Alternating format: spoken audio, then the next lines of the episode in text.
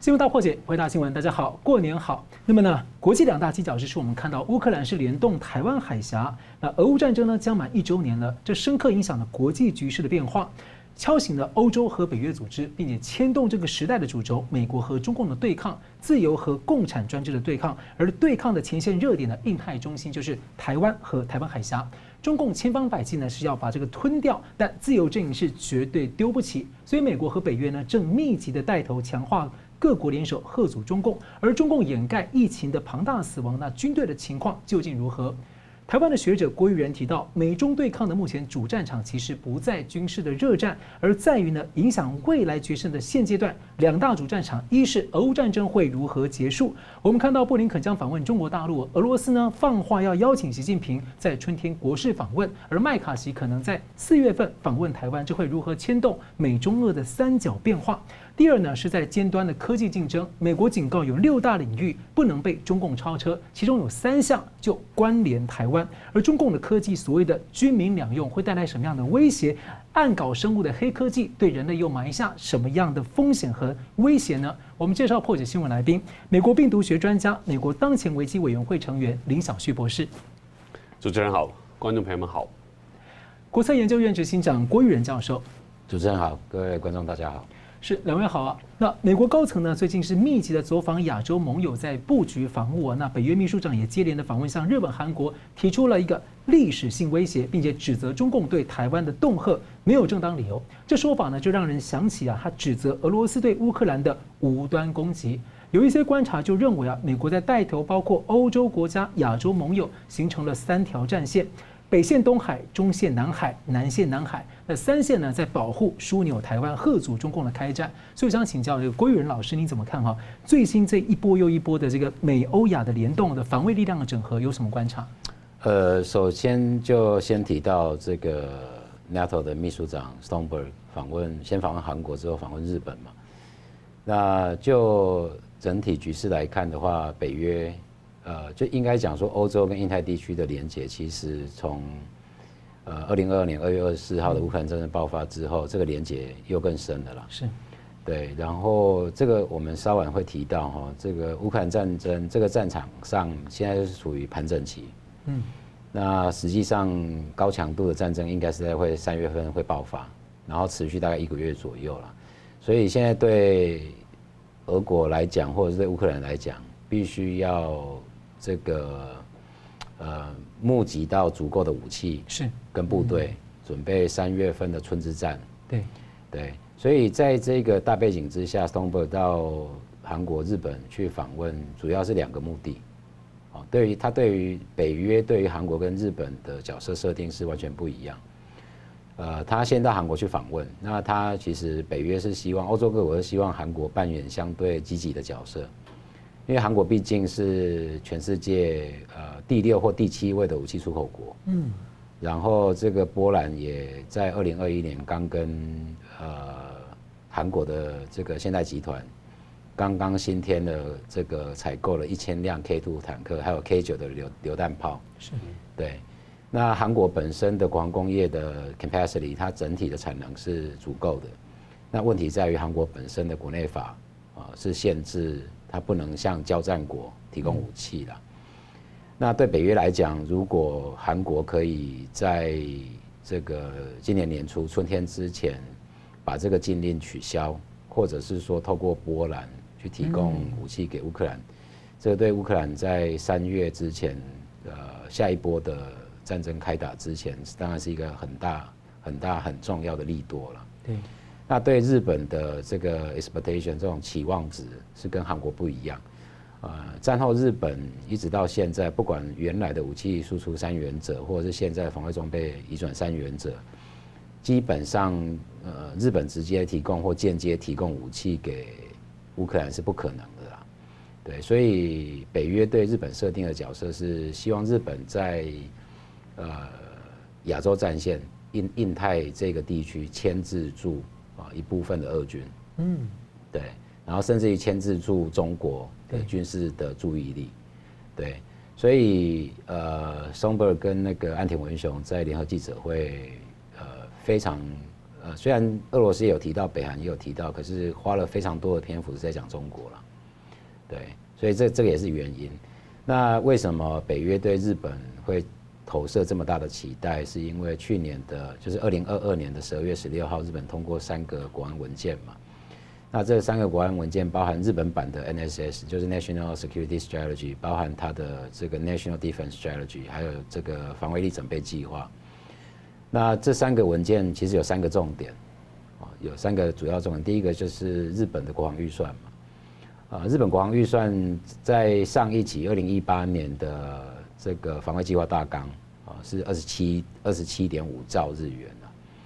那去年十二月十六号通过的这个新版的这个 National Defense Strategy，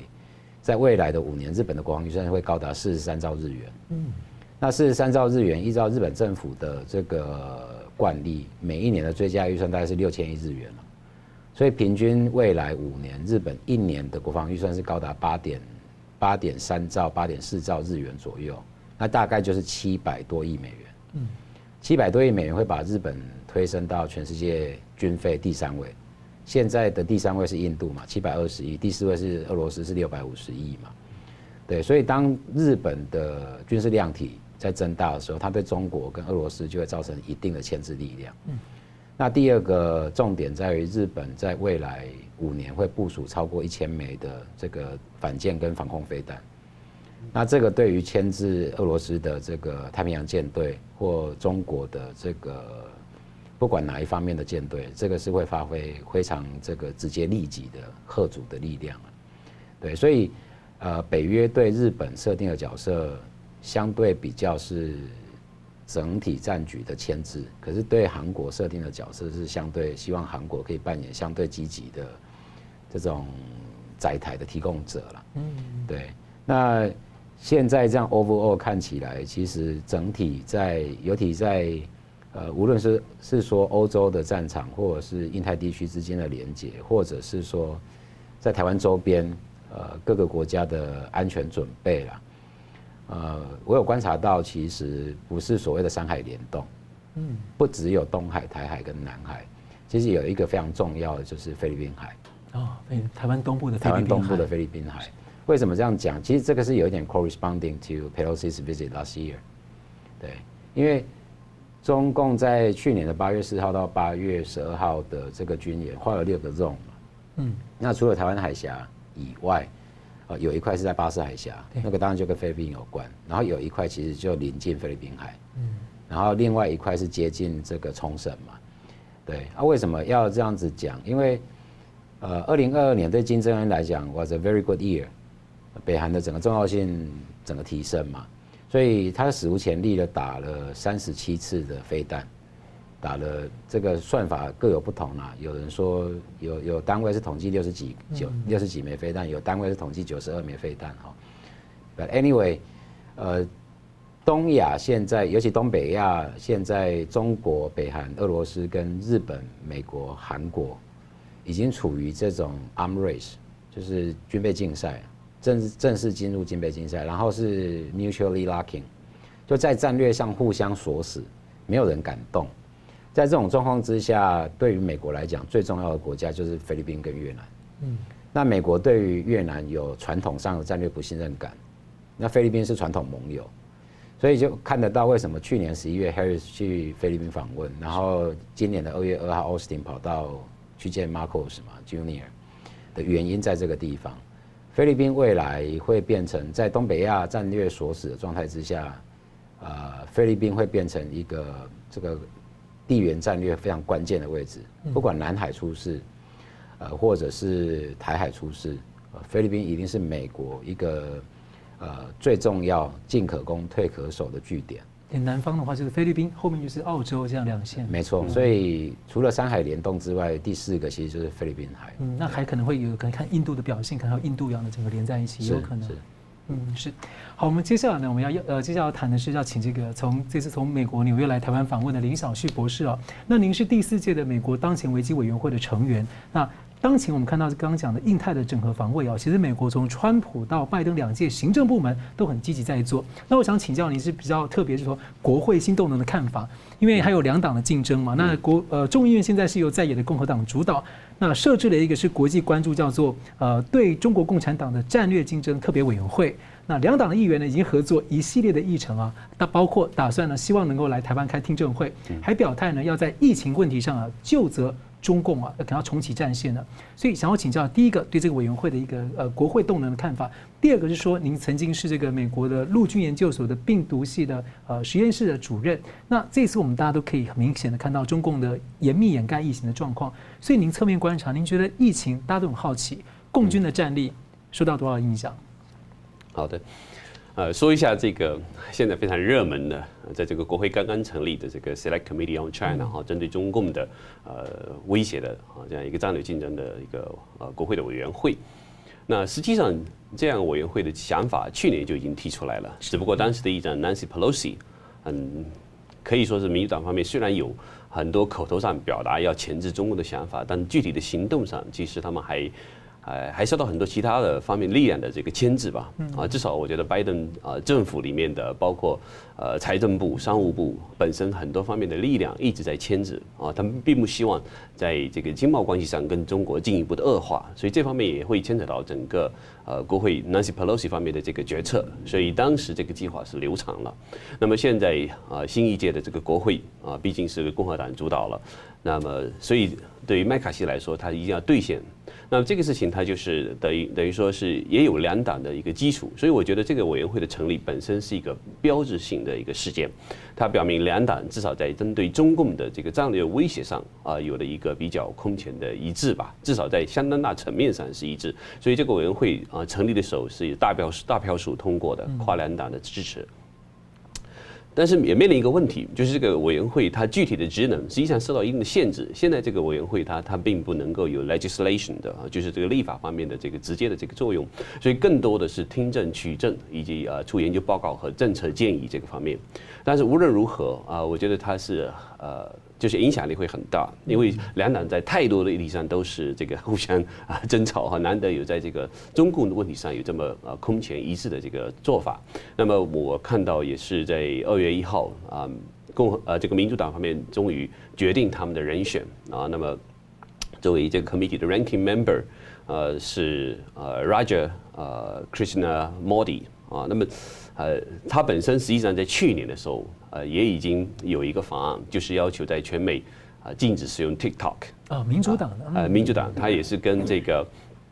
呃共和党啊这个议员，就是 Mike Gallagher 啊，他是这个委员会的现在的主席。他们两当时，他们两个当时就已经合作，就是针针对 TikTok 有一个法案。那么这个同时是跟参议院是配合的。对，所以。啊，我觉得他们首先就是说找到自己长期的盟友，所以两党在这个方面针对中共的威胁方面，它实际上是有一些基础的。那么这一次作为委员会，我觉得 TikTok 可能是会首当其冲的 啊，这个在案板上的。那么这是第一个。那么另外一个，我觉得对于中共在美国的渗透，那这个委员会我觉得也会有相当的作为，因为包括最近啊引起大家非常大的关注的，就是中共比如说在纽约等地方专门成立了这个所谓的警务服务处啊，说起来就是中共的这个。警察啊，等于说你在美国设置的一个办事处啊，这个本身实际上也是。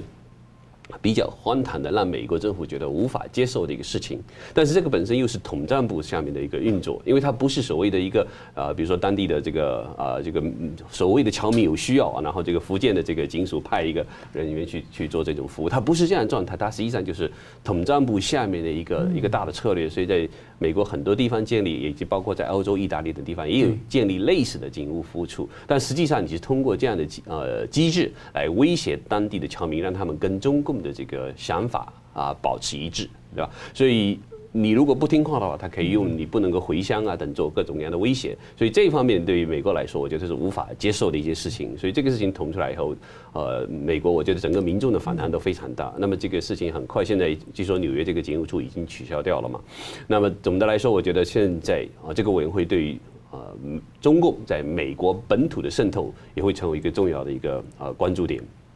然后另外一个就是中共大量的在美国购买一些农田，还有一些购买的地方近呃离这个军事基地都非常近，所以这个也是一个很大的威胁。所以我觉得这个委员会它肯定会在啊针对中共上面有非常啊就是啊比较积极的表现啊。那我甚至觉得就是在今年啊。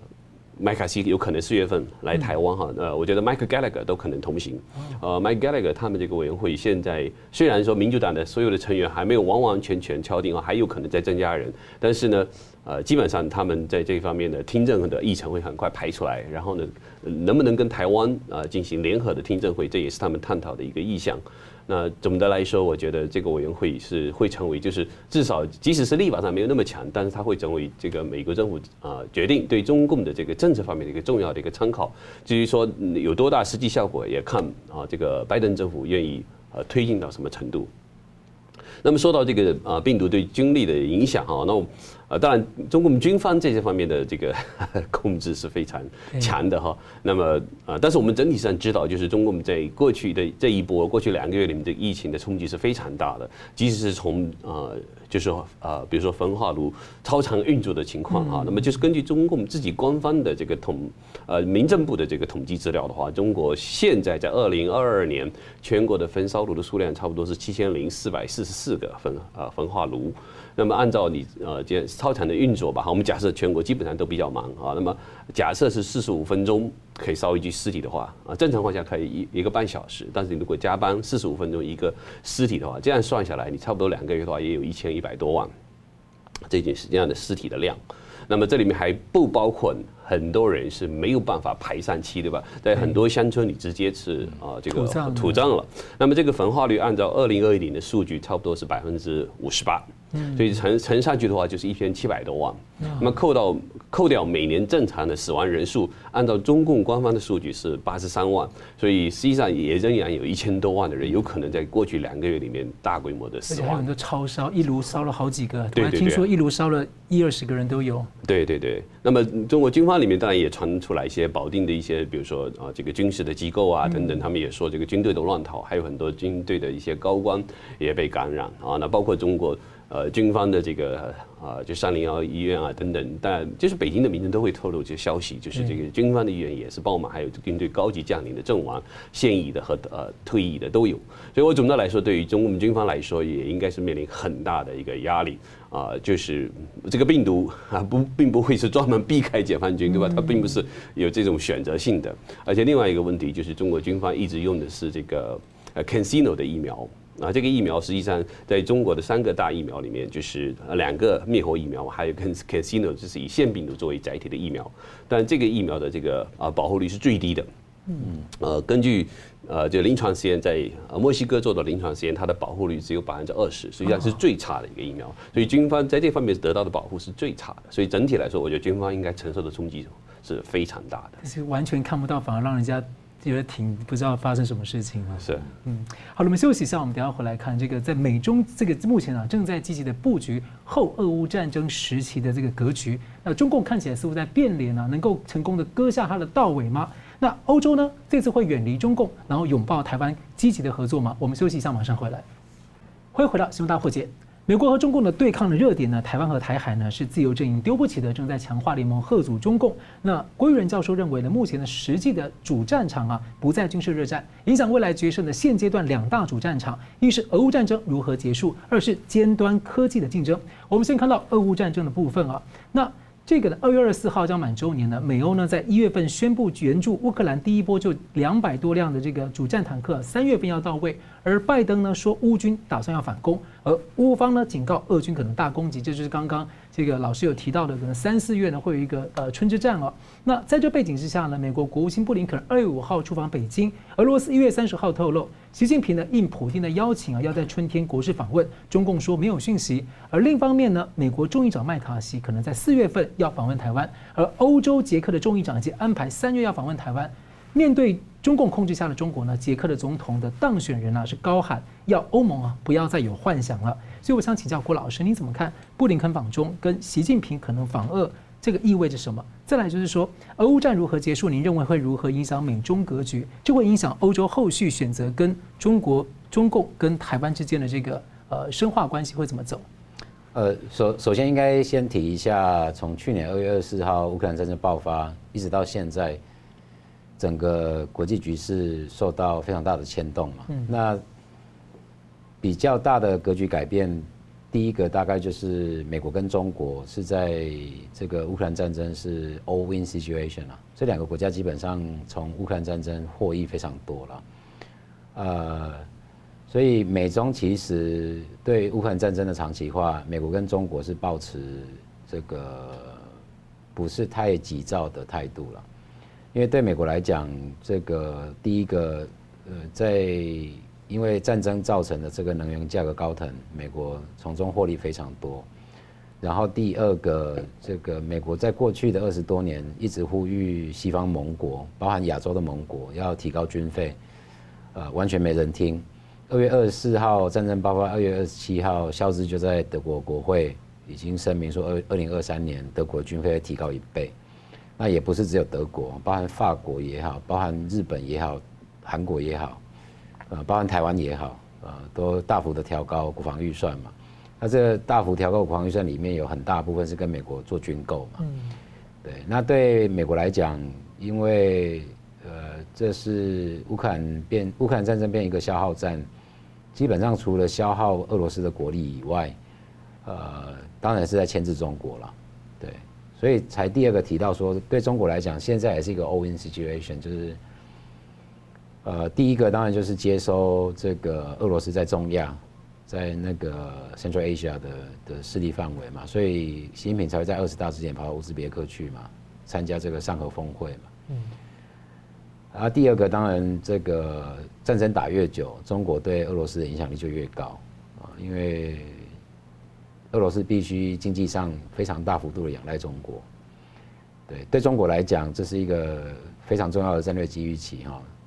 去取得他几十年来呃没有办法取得的军事的关键科技啦，因为俄罗斯呃进入消耗战嘛，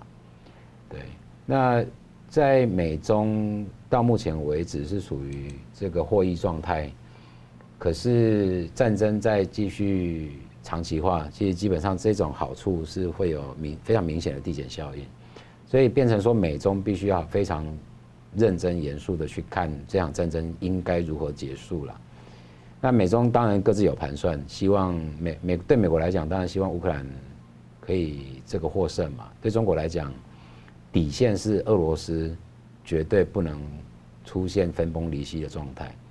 呃，我我觉得在战事长期化之后，习近平对于战争的最低限度的条件其实有修改。从普丁不能倒台变成俄罗斯不能分裂，对，所以在这种状况之下，这个大概就可以看到，现在是处于战争盘整期，因为是冬季嘛，俄俄乌双方都在集结武器跟兵员嘛，对。对，所以三月到四月应该会发生至少一个月非常高强度的战争，那这个战争的结果就只有三个嘛，一个是乌克兰获胜，一个是俄罗斯获胜。这两个可能性都不高，那第三个可能性是最高，而且是最危险的，就是 it's a tale，这这是平盘了，没有人赢了。那在没有人赢的状态之下，乌克兰倒台，Zelensky 倒台，或者是乌克兰突然国内发生这种分裂的可能性是没有。可是另外一方面，俄罗斯发生国内政变，啊，例如说把普丁，呃，让普丁倒台，或俄罗斯内部发生动荡的可能性非常高。那另外一个就是战事战局如果持续僵化，呃，普丁使用战术性核武的可能性是提高的。就是你会看到，如果两国在一个月高强度的战争之后，是处于平分秋色的状态，那我们应该就是 expect 会有 two extremes，会有两个极端状态发生嘛。那这两个极端状态都不是美中愿意见到的，对。所以如果三月打到四月一个月高强度的战争，的结果是平分秋色的话，那美国跟中国一定会有 under table 的 negotiation，嗯，对，势必一定要，因为他要避免这两个 extreme 发生，对，所以美中两国这个战争打越久，美国对乌克兰的重要性就越高，中国对俄罗斯的重要性就越高，所以到那个时候，美中两国对乌克分别对乌克兰还有这个俄罗斯施压的有效性就会越高。对，那对这个俄罗斯来讲是不可能接受二零一四年之前的状态，就是克里米亚被俄罗斯并吞之前的状态。呃，乌克兰不能接受。诶，俄罗斯不能接受回到二零一四年之前。我觉得乌克兰、俄罗斯不能接受克里米亚还给。没错，没错，对，对乌克兰来讲是不能接受现状，就是二零二二年之后的现状。所以谈判的范围一定是落在二零一四年到二零二二年。嗯。这这这个中间的状态，就是克里米亚跟东巴斯的归属问题。对，对美中来讲，一定以这个作为主要谈判的范围。结果去施压乌克兰跟中国，呃，俄跟俄罗斯，对，所以这个大概是看得到今年四月之后看得到乌克兰战争的变化了，所以才回过头来看说，为什么俄罗斯在现在这个时间点放出习近平在春天要访问莫斯科？嗯，为什么二月五号这个布林肯要去北京？啊，去北京访问，主要的原因在于说。呃，对于布林肯访问北京来讲，乌克兰战争一定是第一个首要之务要跟中国谈的啦。对，就是我刚刚提到的那些部分。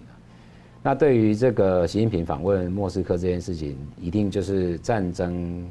的结果是处于平分秋色的状态。那那个时候，习近平访问莫斯科有一个非常重要的 anchor 的效果，就是大家都不要动，就由中国来跟美国。去 settle 这场战争的结果应该怎么结束？对，因为美中一定会强力的避免啊，战争的结果是这个乌克兰大获全胜或俄罗斯大获全全胜的这种状态出现了。对，所以我之前才会跟主持人有分享到说，这个呃，美中的其实真正的两大主战场，一个在乌克兰战争怎么结束，那另外一个就是下一节会提到的，就是在关键。呃，战略科技的这个 competition，对，是。那我们再接着请教这个小旭博士啊，这个布林肯五号访问北京的时候，那总统拜登七号就要在众议院发表国情咨文，谈中共俄罗斯的带来挑战。那您怎么看这个事情啊？虽然还没有讲。第二个是说，麦卡锡四月可能访问台湾，这个议题一路在烧啊。那您认为会成型吗？呃，如果成型的话，您认为可能会形成一个怎么样的历史性的事件？嗯，呃，正好回应一下郭老师刚才提到的哈，我是觉得，呃。确实是，呃，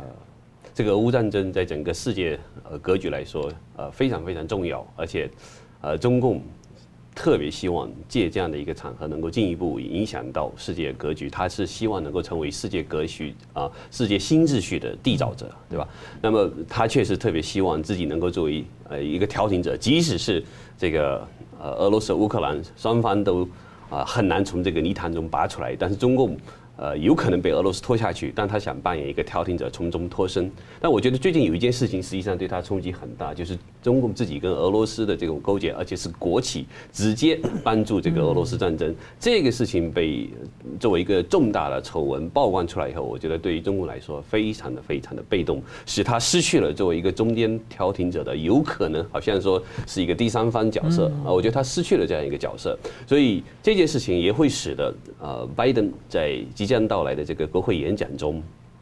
不得不采取比较严厉的态度来批评中共。嗯，对，如果中共一切都还可以彻底否定，那么他还可以耍赖，那么拜登还可能有可能进一步。啊，就是仍然比较柔和的这个政策，但是这件事情一曝光，我觉得拜登必须强硬，嗯因为本身不管是民主党和和这个共和党内部啊，相当大面积的议员都现在都已经非常知道，就是你必须抨击中共，在这件事情上你必须谴责中共，使得整个战事拖久了，对吧？也可能本来去年早就应该结束了，对吧？那么这个国际社会的损失，你中共必须承担一定的责任，所以这个事情就有一点像对于这个疫情传播的这个追责一样，现在等于在这件事上也必须对中共追责，所以这个事情会使得。中共陷入相当被动的这个局面，所以习近平啊，原来打算到俄罗斯去的话，我觉得他会可能会想要扮演一个调停者，但是现在人家就会质疑你去俄罗斯是不是有进一步的勾兑了？嗯，所以这个角色就等于说是你你自己把这个有可能的伪装给卸掉了，甚至还有人猜测说，会不会习近平到那里的时候可能会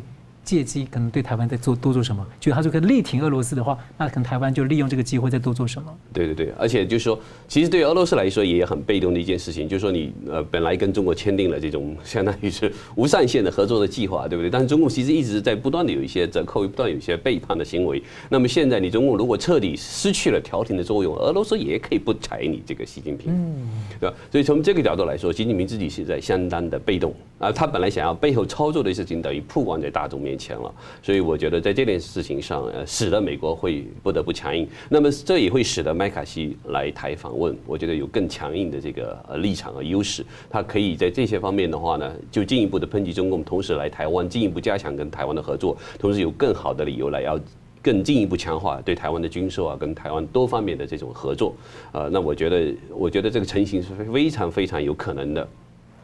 而且呢，我刚才也提到，就是说不仅仅是麦卡锡可能会来，这个 Mike Gallagher 作为这个中共这个呃这个针对中共竞争的这个特别委员会的主席，这个有可能跟呃他的这个 Ranking Member 啊民主党的这个议员一起来啊，我我觉得就是他们想要一体一起啊，造成一个更大的国际的声势来支持台湾，这是非常有可能的。那么同时呢，对于啊。就中共方方面面的全球方面的威胁，都会呃在不同的场合召开更多的这个听证会。现在听证会的议题我都知道排了很多了，啊，那么他们会在尽快的推出来。啊，对于中国来说是一个接一个呃各方面的打击。那么对于中国来说，如何应对啊？美国有可能必须啊多方面的政策的调整。好，就比如说举个例子，在香港问题上，嗯，呃，已经有议员提出议案，是要求啊。因为香港在美国有很多的这个香港经贸办公室，对吧？那么过去你因为是一国两制，你可以享受一些外交的这个豁免的这些待遇啊，等等特殊的待遇。那么现在人家说你这个香港已经不再是一国两制了吧？你中共已经把这个香港搞破产了这样一个情况，那么继续必须把这些所谓的香港特殊的经贸委员会的外交特殊地位给取消掉。嗯。那这个我觉得又会对中共来说也是一个非常明确的打击，也会当然影响到整个香港的这个经济，会带动各国啊，都会带动各国各国嘛，因为。呃，因为说实话，其实是我觉得国际社会的悲哀。当时英国政府并没有采取特别强硬的这个应对的政策，对吧？那么现在等到美国要采取这一步了，那么这个事情就像当初二零二零年这个休斯顿领馆被光一样，对对中国来说，在外交上是严重的打脸，是吧？所以这个事情应该在很快就会发生。然后接着的话呢，你就是其他的这些听证方方面面的中共，就是啊，你背后做了很多事情的话，你会进一步的这个曝光。所以我觉得，呃，中共在。啊，今后的这几个月里面，应该日子会非常难过。而且呢，这个呃 Select Committee 的它有一个好处，它不像比如说之前二零二年成立的这个 China Tax Force，那时候。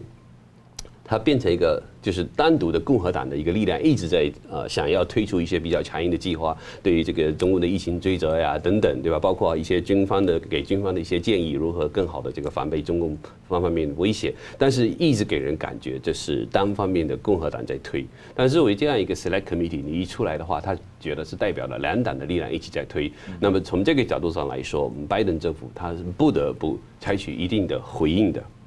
呃，而且呢。对于很多民主党的议员，他们也知道，在中共问题上，呃，对于整个民众来说是威胁非常大的，呃，而且美国在很多地方的社区现在，他有这个意识的觉醒。你比如说 TikTok 问题，我去年参加两个地方的这个研讨会，里面来的这个观众，就是支持民主党的、支持共和党都有，但是大家普遍在这个 TikTok 的问题上是非常一致，要保护美国人的下一代。是啊，那么这个就是所有民众的这种一种呃非常高的呼声。那么，不管你是民主党的议员还是共和党议员，你都必须回应民众的呼声，自己选民的呼声，对不对？所以从这个角度上来说，它的推力会比较大。啊，那么对于整个呃美国的这个政策的导向，一定会有比较大的变化。而且这一次呃成立这个委员会的时候，呃，这个 McCarthy 和 McGallagher 也专门写文章，就强调了，呃，中共是唯一的对美国最大的威胁，因为它不仅仅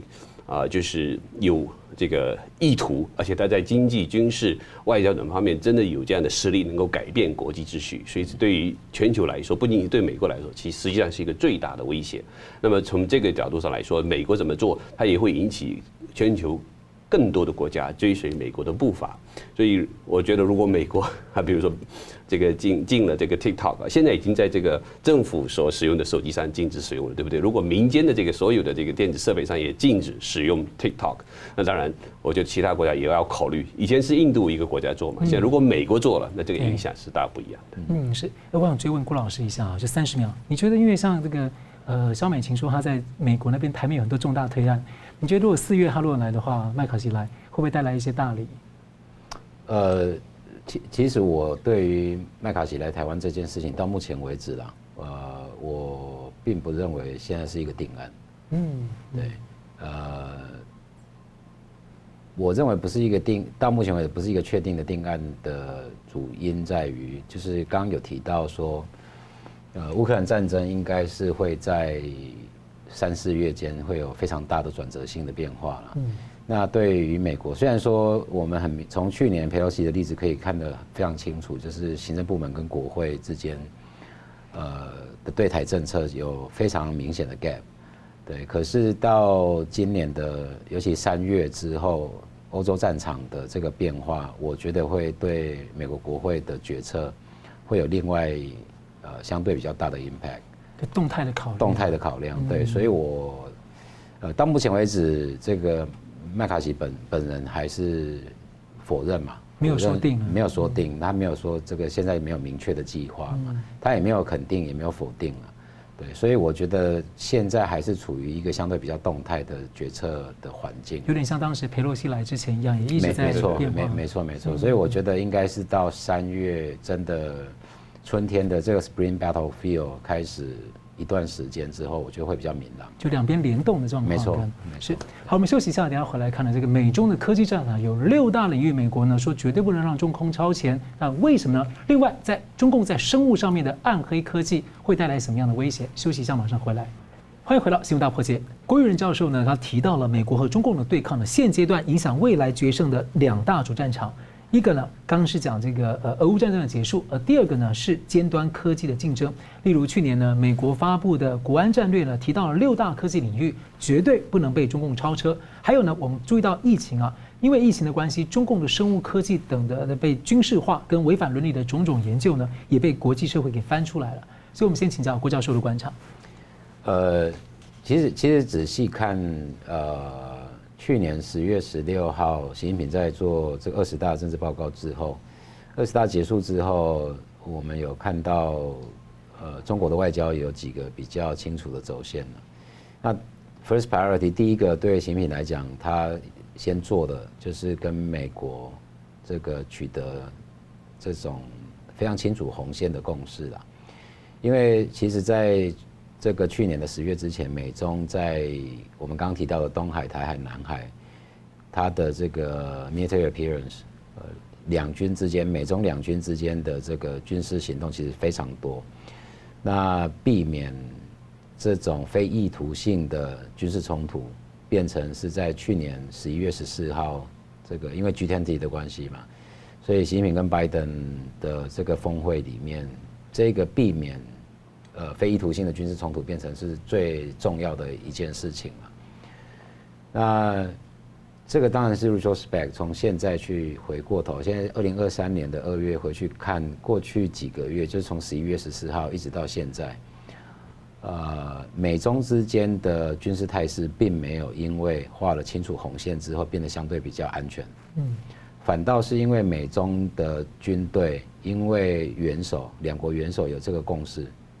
他们在做非常在做大部分的军事活动的时候变得比较大胆，嗯因为上面有已经画红线了嘛，所以我在这个框架里面，我要做什么就做什么，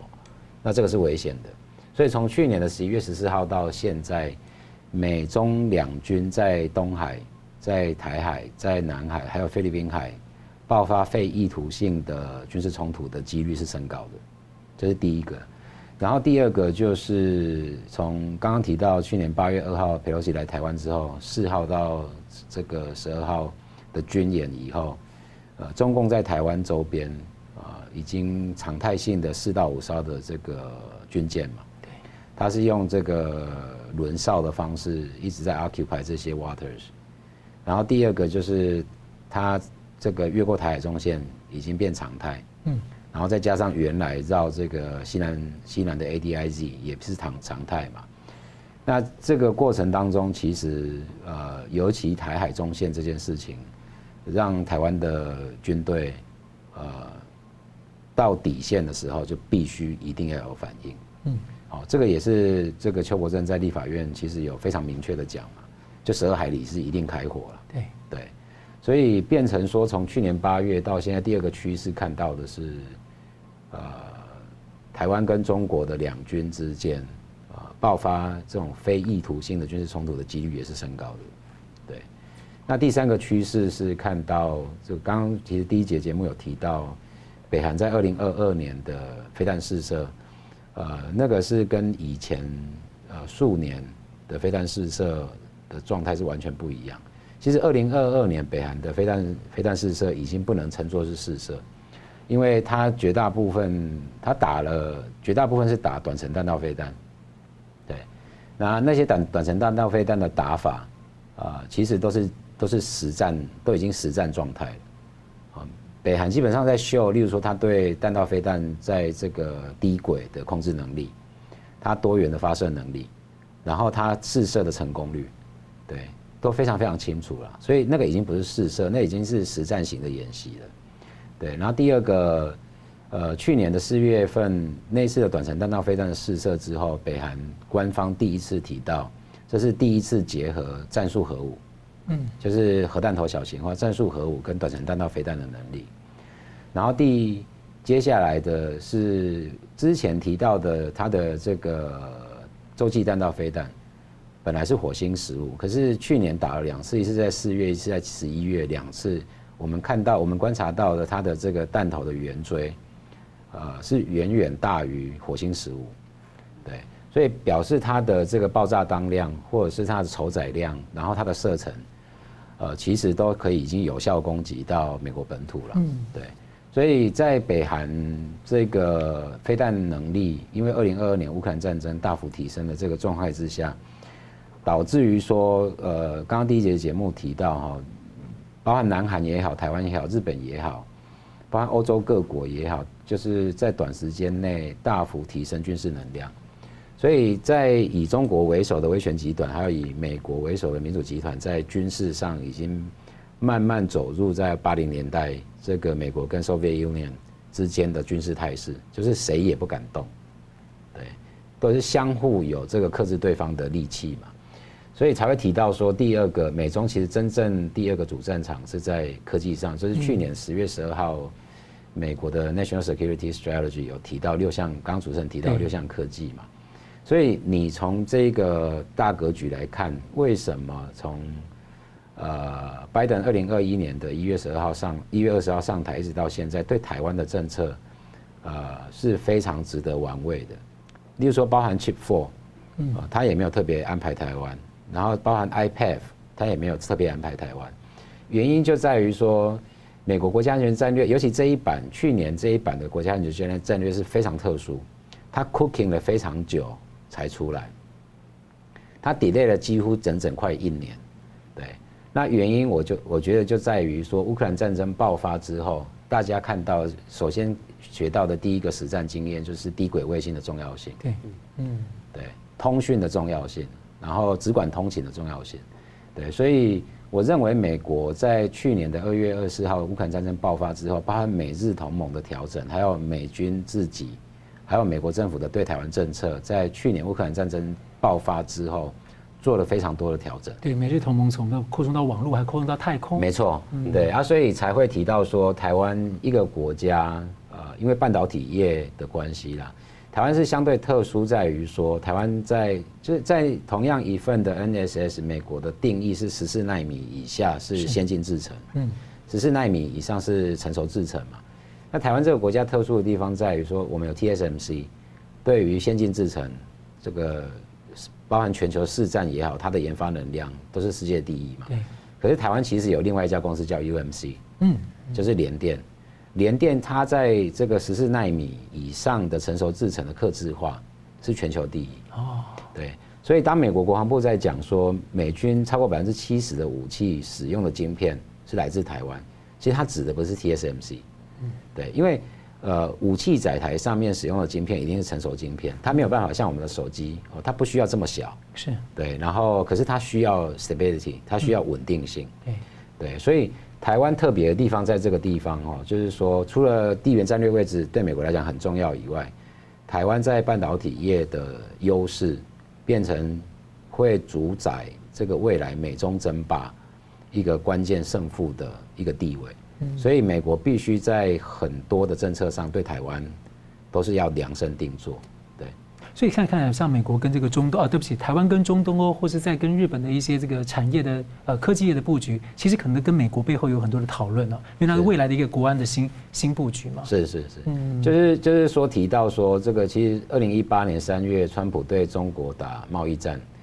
那其实大家都知道哈，呃，美国现在已经不愿意再去扮演经贸整合的这个这个 hub 嘛，嗯，可是中国愿意。所以贸易战、贸易封锁中国，这是做不到，这个大家都很清楚。所以对美国来讲，比较有效是把中国拖进科技封锁、科技战这个泥泥淖里面。那原因在于说，包含美国对日本、对韩国、对台湾、对欧洲各国，它除了可以寻求 partnership 之外，那它有一定程度的控制力。可是中国在发展这些科技，相对是封闭的。嗯，对。所以就有一点这种 tendency 会去 repeat 一九八零年代那一种这种科技战，冷战，美苏之间的科技战跟这个 space race，嗯，对，到最后进而拖垮苏联，嗯，当时的整个经济体制是对。好的，我们接着看到这个，请教林小旭博士哦。那其实西方非常关心一个名词，就是中共把科技军民两用哦。这个这个西方经常在谈，您怎么看？第二个是说，您对中共生物科技的观察，大家比较少知道。对。呃，实际上生物科技方面，中国们也是特别强调军呃军民两用，而且呃对于中国来说，其实已经很明确，从中共国防大学的教科书里面，你都可以看到，他们把这个生化武器的开发作为已经做到一个军事战略高地高度，呃，就是正式的采用这样的一个计划里面了。那么就是军事学院的教教科书教学教出来的学生都已经有这个概念，这个基本的这个想法啊。那么同时呢，实际上啊，中共。呃，也利用了过去二十多年里面啊，中共的这个经济发展，以及更多的中国的这个生物方面的专家跟国外有了很多的合作。那表面上看起来都是属于科学方面的这种交往啊，正正常的科研。但是中共自己本身的这个军事的意图，实际上是潜藏在潜藏在其中的。所以通过过去二十多年里面，它实际上是建立了一个国际性的一个大的网络啊。那么就包括大家非常关注的对于一些危险病原体的研究，实际上中共也就形成了。跟他们自己配套在一起的，就是国际上的一些合作的专家啊，那包括新加坡也有，包括美国，像啊德州大学啊什么的都有。那这些专家，他们实际上就等于说帮助中共成熟了他自己呃制造危险病原体的这样的技术。那么表面上看起来，大家是啊，比如说我为了啊这个预防将来的疫情，或者是常规的这个疾病的这个传传染病的监控，对吧？那么就说可以说是为了更好的预防未来的这个呃传染病的发生，那我们加强合作。可是在这过程中，我们中共自己实际上在加强自己的能力，所以现在它成熟了以后，它实际上一定程度也抛弃了这个西方。现在西方正好对它有一定的这个限制以后呢，它实际上也开始抛弃西方。它是因为它有足够的能力，它的这个呃病毒专家方面的能力已经足够强了，而且它开始输出。你比如说，现在呃中共方面已经开始帮助非洲建立 CDC，是啊，那么同时呢，比如说它前不久啊，这个武汉病毒研究所，它已经跟巴基斯坦的军方进行合作，啊，专门成立了一个合作的这个实验室，也专门做这个危险病原体的研究。那么你想想。巴基斯坦的军队是干什么的？谁都知道他跟这个恐怖组织的这种合作的关系。所以，如果中共要跟他进行合作，你说做什么样的病毒研究，对吧？那么，另外呢，还有就是其他的一些病毒，比如说像尼帕病毒啊。这也是致命性非常高的这个病毒。那么，中共跟马来西亚其他地方这种合作，在这个尼帕病毒方面的这种强力的这个介入，以及到包括对柬埔寨呀、啊、越南等这些方面，这些国家对于很多传染病的研究，中共也是积极的这个参与。所以他想把美军的这个传染病的这个研究力量把它挤出去的。嗯。那么这个方面其实带来相当大的这个危险的。而且举一个例子哈，就是呃，去年有一个文章发表了，这是讲这个在中国的山东还有这个河南啊，发现有三十多个啊，这个实际上是农夫啊，当当他们到了军方医院，呃，经过确诊，发现他们感染了新的这个尼帕病毒，叫做蓝牙病毒啊。那么这个。三十五个人里面，居然有六个人现在是感染了其他的非常危险的病毒，是叫做 severe fever 啊，这个 thrombocytopenia 啊，这个 syndrome virus。这实际上就是说，呃，也是一种病毒，它是能够带来啊这个溶血性疾病的。而这个病毒实际上是通过这个呃就是蜱虫传播的。然后呢，还有两个人是同时也被其他的这个啊 Hanta 病毒感染，这是通过。呃，老鼠的这个呃这个粪便传播的，所以就是怎么会发生这样一个情况？就都是很罕见的三种的病毒，同时在这一个地区里面的这个呃的田间发现，然后居然是农民感染了，到军方医院去治疗。那所以实际上一个很有就是很大的一种可能性是军方做的一些危险病原体的研究，然后做一个 field test，做一个田间的这个测试，看哪一个。呃，病毒能够比较容易的被这些老鼠所传播，并且感染给人，然后你到把这些人送到军方医院去治疗，而他居然说是常规的这个所谓对于发热疾病的这个监测里面发现的，所以就是中共军方其实在非常积极的推推动啊这个危险病原体的研究，不仅在中国，在其他地方也开始做这样的研究。那么其实这对整个全球是非常大的威胁，而且中共在这个新冠疫情爆发以后，他也要求各个省都建立这个 P 三实验室，对吧？那么他实际上在强化各地就是培养病原体的这个能力。那么面临一个大的问题，就是中共自己本身军方实际上呃在习近平的主导下，也从这个军区变成了战区。对吧？每个战区实际上都有这个呃陆海空啊，还有这个火箭部队、战略支援部队等等。那么这样的这种规划的话，实际上地方很容易形成军头力量。嗯。呃，而且它都有这些能力。那么这些啊危险的病原体的研发，如果各地都有能力培养大量的这个病原体的话，而且是危险的病原体的情况下，那么一旦中国进入分裂的状态的话，谁能够？把握这个安全性的问题，这是很大的这个挑战的问题。去年的时候，在啊华盛顿地区有参加一个研讨会，大家就讨论，之后假如说中共呃倒台以后，你要建立什么样的这个军队体系？我说你先别急讨论它倒台，我说你中共快垮台之前，如果中共要分裂的情况下，你怎么办？对吧？跟像刚才郭老师提到，这个俄罗斯有可能面临分裂，那么中共也有可能面临分裂，两个国家都面临巨大这个风险。而中共如果分裂情况下，这些嗯地方的力量如果集结在一起，又有啊，这个生化武器的能力啊，还不是仅仅传统上的核武器的这个能力。那么你你怎么应对这样一个非常不稳定的这个局面？国际社会能不能像就是当年苏联垮台一样，和平的过渡到一个新的历史阶段，对不对？这个对全人类来说都是一个很大的威胁。所以我觉得生物科技方面的领域啊，我们是要非常非常警惕，而且中共。押宝还不仅仅押在危险的病原体上面，它在比如说人脑的这个研究方面也是非常非常大的投入的，像深圳那个脑研究所啊等等，建立新的这个大脑的模型啊等等，以及加上中共的大数据，对吧？中共在全国全球范围内也是收集大量人们的这个呃遗传的信息，对吧？还包括。呃，就是很多中国的这公司以民间公司的啊这个形式去跟中跟比如说跟美国、欧洲国家的这个医院进行合作，所以这就是军民两用的好处。他说，呃，以民间公司啊，我帮你测序啊，我的这个测序的费用又非常低啊，速度也很快啊，服务很周到啊。但是把你这些信息全部收集走了，他来分析你这个种族的特点，对吧？他可以针对不同的族裔开发相应的具有威胁性的生物的武器，然后加上他对大脑也模型的进一步的分析啊等等，他在开发新一代的这个人工智能。等等，所以我觉得其实中共在这些方面的威胁是全方位的，国际社会的应对实际上已经已经慢了，嗯啊，或者说严重的滞后了。等你现在意识到这个事情已经发生的时候，其实很多事情都是有点晚了。就好像说你现在要进 TikTok，TikTok 已经影响了美国三分之二的这个年轻人了。等你现在要控制的时候，你 你是不是已经晚了吗？对，所以就是这个局面已经很相当困难。听来是有点毛骨悚然啊。好了，这个最后节目最后，我们请两位啊各用一分钟总结今天讨论。先请小徐。对，我觉得呃，对于啊中共对全球带来的这个巨大的威胁的话，呃，全球现在啊真的是要抓紧时间啊，有更深刻的认识，才能意识到中共方方面面的呃，强大的威胁啊，就是当然，同时我们也要看到中共本身的脆弱性。所以，我们刚才既提到了中共的威胁，我们也提到中共有可能面临分崩离析。但整个过程对全球都可能带来很大的这个冲击，因为一个极端的这个呃集权政府在分崩离析情况下，也可能采取很多非常极端的这个应对的手段啊，包括刚才郭老师提到的，就是有可能有着所谓的非意图性的这种呃军事冲突。那如果是中共中央呃中央政府不能够控制到地方的军队，那也有可能在呃极端的情况下产生极端的冲突，而完全是失控的，那么对全球带来的危害也是非常大的。所以我觉得最重要的一点就是全球都应该看清楚中共对整个全人类的威胁。他所谓的要改变国际社会的秩序，实际上是破坏国际社会的秩序，对全球来说都是根本性的威胁，也是最大的威胁。是郭老师，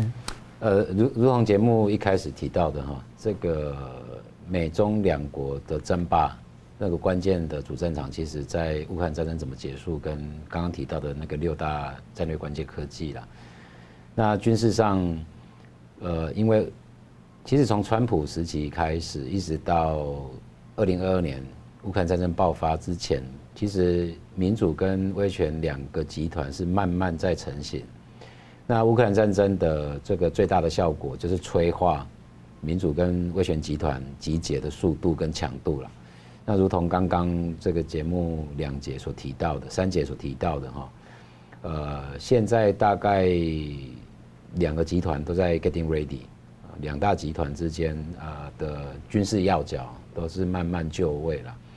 那就位的顺序跟这个准备程度越完整，代表这种 stalemate 就是这种卡住，嗯，相互卡住的。可能性就越高，对，所以我认为说，呃，在今年三月、四月高强度的乌克兰、俄乌双方的互轰之后，嗯，大概可以期预期到美中会就乌克兰战争如何结束，会有一个应该会有一个 consensus，会有一个共识了。可是，在高科技战略高高科技的竞争上面，我觉得美国不会松手。嗯，对。所以大概我认为这是今年整个国际大局势的这个走向。因为这两个议题可能中共因为呢联动跟台湾的影响，所以台湾要非常关切自己的利益跟这个未来的安全哦。是，嗯，是。好了，非常感谢两位来宾精辟的分析，感谢观众朋友的参与，元宵节快乐。那么邀请大家呢尽快来加入我们的在我们这个上架的这个影音新平台，就是干净世界，去订阅我们在那里的频道。呃，新闻大破解每周三五再见。